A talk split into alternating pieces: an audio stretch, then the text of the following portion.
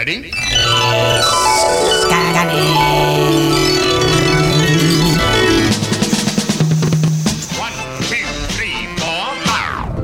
Estamos con los responsables del AM Fest, festival de post-rock que se celebra próximamente en Hospitalet, del 6 al 9 de octubre, el AM Fest. Y estamos con Mau. Mau, buenas tardes. Hola Carlos, ¿qué tal? ¿Cómo estás? Muy bien.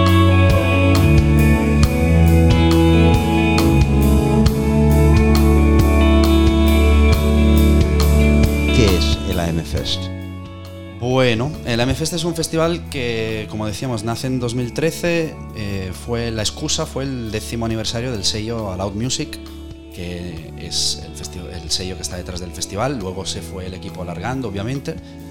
Y gustó tanto en 2013 que pues, se decidió mantenerlo.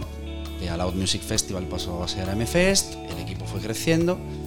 Y ahora es un festival que nos gusta definirnos de músicas eh, ruidosas e incómodas, algunos de los dos de los adjetivos que más nos gustan. Es un festival cuyo cartel está hecho a total y exclusivo gusto de los programadores, saliendo de compromisos de todo tipo de agencia o de modas. Este año, por ejemplo, tenemos grupos detrás de los cuales llevábamos 7 o 8 años. Black Emperor, mencionar evidentemente el más fácil, eh, muchos de nosotros se acercaron a rock instrumental gracias a ellos. Y entonces, claro, poderlos tener en el cartel este año, a ellos, a Cult of Luna, a Carpenter Brut, son bandas que jamás hubiéramos pensado hace 10 años que podríamos haber tenido en el, en el cartel. Es un festival hecho por gente que lo hace, es un eh, do it yourself total y absoluto.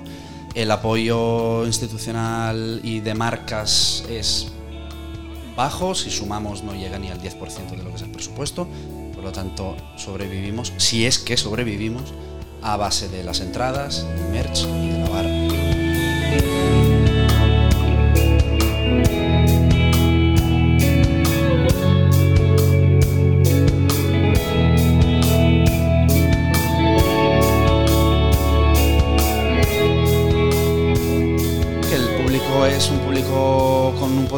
Sea, ya no, eh, la edad media es de la mía, o sea, estamos entre los 35 y los 45 de edad media, donde estamos haciendo algo que creo que es interesante es eh, ofrecer la entrada gratuita a los menores de 23 años al festival, como todos los conciertos de Loud Music. Si tú tienes menos de 23 años, vas a puerta el día de concierto y si el aforo lo permite, es decir, si está sold out, siempre entrará antes quien tiene entrada y no quien tenga menos. Pero suele ser que pues en unos 40, 50 o cada día pueden acceder gratis. Entonces así es acercarles al lado oscuro. Bueno, la, búsqueda y el, logro de una, de una paridad en el cartel y en el equipo de trabajo prácticamente de género prácticamente total y absoluta, tanto en el cartel como en la importancia que tienen las bandas en el cartel, es decir, no es, venga, programemos cuatro o cinco grupos donde hay mujeres para poder fardar de ello y los ponemos a las 3 de la tarde. No, no, no, hay grupos encabezados por o formados íntegramente por mujeres que son cabeza de cartel. En el equipo, que somos 8, digamos, 8, 9, equipo core, por llamarlo de alguna forma, del festival, estamos 4 y 4, 4 y 5. Y bueno, pues con lo de los menores de 23, intentamos que los escenarios, aunque sea un festival, no es un festival como un macro festival que te pierdes para ir de un escenario al otro, es reducido, no hay solapes, o sea, si tú estás tan chalado, como será tu caso, porque tú vendrás, que quieres ver todos los 30 conciertos, puedes. O sea, acaba uno, empieza otro. Acaba el otro, empieza el otro. El aforo del festival es de entre 1500 y 1800. Eh, la Farga es un espacio mucho más grande, o sea, tú lo, lo- hemos cogido acotado porque eso lo bueno es que un día nos podría dar incluso la pos- posibilidad de crecer quedándonos en la Farga. Eh, se han vendido ahora mismo, es, eh, creo que es 850 bonos, que es de largo la cifra más alta de la historia del festival. Entonces, llegar a los 1500, 1800, pues evidentemente entradas de día, que sigue había bonos agotados, pero entradas de día todavía disponibles para cada día. Y ahí vamos. La, la venta va bien, no nos podemos quejar, sobre todo en un momento que sabemos que es complicado para, mm, para los demás eventos del otoño sabemos que muchos conciertos no, no están vendiendo lo que uno se esperaría, porque yo creo que salimos todos de un verano de locura, en el que también parece que todo el mundo un fin de semana estaba en un festi otro en otro, pero eso no era real. Muchas entradas llevabas dos años habiéndolas comprado y entonces... Pero bueno, por ahora bien, falta mucho por vender, falta muchísimo por cubrir. Pa- de cara al público yo creo que está todo perfecto. La zona de food trucks, el pun lila, las barras amplias y cómodas donde no va a haber colas, la cerveza Alhambra, patrocinador principal No. de cerveza. Muy bien. También una cosa Muy bien, nota. muy y bien, luego bien. cervezas artesanas por parte de nuestros amigos de Nómada, que también van a estar muy bien para los sibaritas del lugar, como servidor, que no podré beber, por- o sea, no, porque no tendré tiempo, pero ya ahí estarán. ya te- ya te gustaría. Para echar un culín de vez en cuando. y, y entonces, claro, te sale gratis un día, por lo tanto, pues... Tiene ah, sentido. Sí. Tiene mucho sentido. Oye, Mau, eh, te, te- te- te estaba preguntando muchas cosas, entre ellas qué hacía diferente el festival, eh, que ya me lo has contado, que cómo iba todo, todo también lo has contado, pero ahora me gustaría saber eh, cuál es la recepción tanto del público como de la crítica al AM Fest después de tantas ediciones. ¿Ha ido cada vez evolucionando mejor? ¿Cada vez tenéis más fieles, más público que os quiere? ¿La prensa os trata mejor? Cuéntame, ¿cómo está yendo Bueno, el hecho todo de que hayamos ido creciendo en- de una forma muy reducida sostenible, pero sí demuestra que el público, los que teníamos al principio, no nos han dejado y se han ido sumando unos cuantos más. Piensa que empezamos en, en 2013, fueron tres días, uno en Sidecar, uno en la antigua 2 de Apolo y luego Apolo 1. Luego nos quedamos dos años más en la 2 de Apolo, luego fuimos a la Fabrecoats. Y ahí ya pegamos un poco el salto, porque ahí es cuando sales de una sala, puedes empezar a, a- decorar el espacio a tu gusto, a gestionar las barras, entonces claro, tienes más preso, puedes traer a bandas más guay.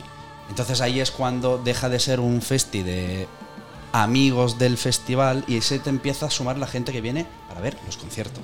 Porque traes a Mono, porque traes a, a, Merra o al grupo en cuestión. Pero sí es verdad que hemos crecido paralelamente, ¿no? Los aficionados del festival se quedan y crecen y lo que acabamos de decir, que el abono haya vendido más que nunca también es porque hay gente... Y en preventa también se habían vendido un montón cuando habíamos anunciado cuatro artistas. ¿Por qué? Porque después de tantos años te crees el gusto del programador y la dinámica del festival. Entonces dices, aunque haya anunciado cuatro, yo sé que los otros 25 que van a anunciar, si no los conozco, me acabarán gustando, habrá unos cuantos que ya conozca, entonces, muy bien, y llegamos ahora a, aspirar a, tener unas 5 o 6 mil personas eh, a lo largo de los cuatro días, que son palabras mayores, viniendo de donde venimos, y pues yo creo que el resultado está allí, precios asequibles, tanto de entradas como de barra, todo cómodo. No sé, es el festival al que nos gustaría, siempre decimos, es que es el festival al que nos gustaría Ir. haber ido o Claro, ir. es- es- esa, esa es la clave de Eh, todo. todo. Hacer aquello que tú, como melómano, como fan de la música, como, como, como fan, quieres eh, que te den, ¿no? el O sea, el trato, regalo. los espacios, la decoración, las colas, la calidad de la cerveza, de los food trucks, de las bandas, de, no sé, intentamos eso un poco juntarlo todo del el equipo. Eh, Equipazo. es un poco juntar todo lo que nos gustaría que hubiese en un festi y, festival y poder decir, vale, es el nuestro. Mau, te voy a poner en un compromiso, te voy a poner entre la espada y la pared. Eh, yo sé que es difícil, pero recomiéndame un grupo del primer día, del jueves 6. Ah, Oye, ya lo tengo claro. Soy muy fan de Elder. Que son los que cerrarán el, el jueves 6 a las 10. Eh, pues vamos a escuchar Sanctuary Uy, me de esa canción. Elder.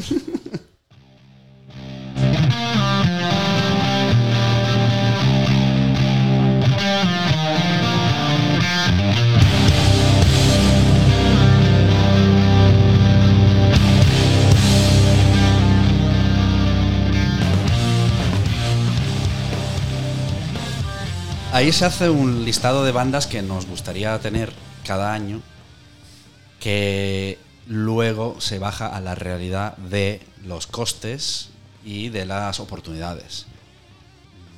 Muchos de los grupos que tenemos, a lo mejor, o sea, si están en gira, obviamente los cachés son mucho más asequibles y entonces a por ellos.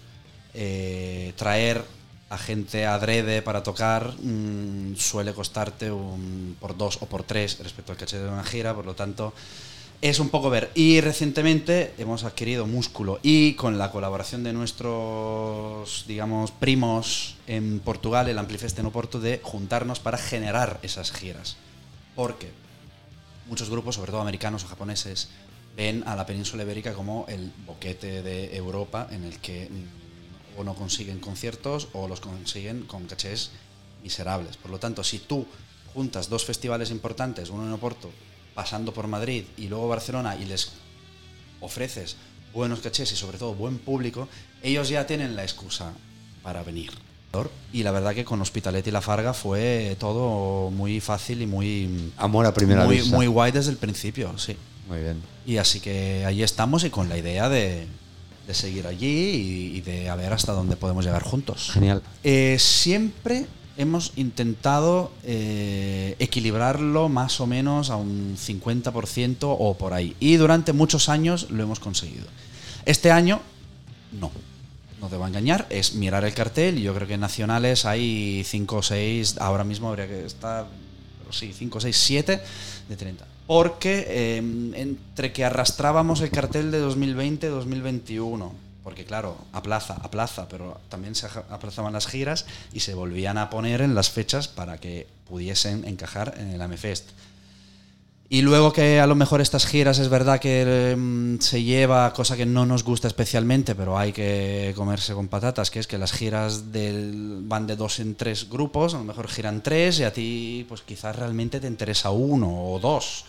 Pero tienes que. Pero sí que siempre hemos intentado, por ejemplo, la fiesta de presentación en, el, en la Salamandra que hicimos hace 10 días, Viva Belgrado, Pimpilin Pussies, Bonflower, tres bandas españolas. Eh,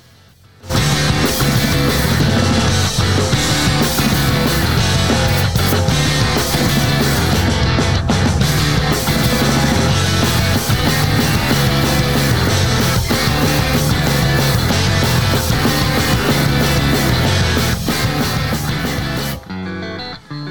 la reacción de la gente, desde luego, yo creo que ya ha superado eh, lo que podamos pedirle artísticamente nosotros al cartel de, ay, me gustaría ver este bolo, me gustaría ver el otro, porque al final estás tan arriba de trabajo que no ves prácticamente nada. Pero los comentarios de la gente cuando anuncias, la educación del público que no, nunca hemos tenido media trifulca en 10 años, hoy hemos tenido tener reunión de seguridad con la Farga y alucinando porque decían, no, no, es que no, no, no va a pasar nada. O sea, y si hay algún poco, pues verás cómo es respetuoso.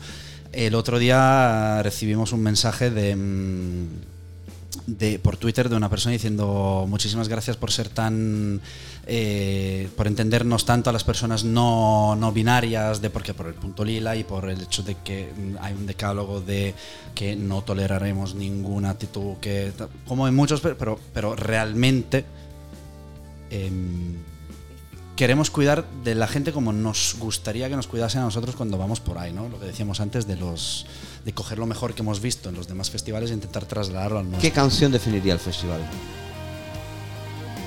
Pues una de Maybe She Will em, podría ser. Ahora no me acuerdo. eh, y Films the Cloud, parte 2, creo que se llama, algo así. Donde, donde, bueno, hay momento en el que la música se para y ellos cantan a capela. Y me acuerdo que cuando el concierto de antes, eh, decía que hicieron la gira de despedida en 2016, eh, parte del equipo viajó a Londres a su ultimi, al que tenía que ser su ultimísimo concierto. Entonces, yo creo que es ese porque ese eh, momento en el que cantan a capela, traducido es como nos- nos vamos a quedar aquí quietos o vamos a levantar nuestras voces, ¿no? Algo así. Que en un festival que nació como instrumental también tiene su parte de, de De- de metáfora, magia. ¿no? Entonces yo creo que sí, puede Vale. ser esa. Un libro. ¿Qué libro definiría la M-Fest? Don Quijote. Scanner FM. Escúchanos las 24 horas en scannerfm.com.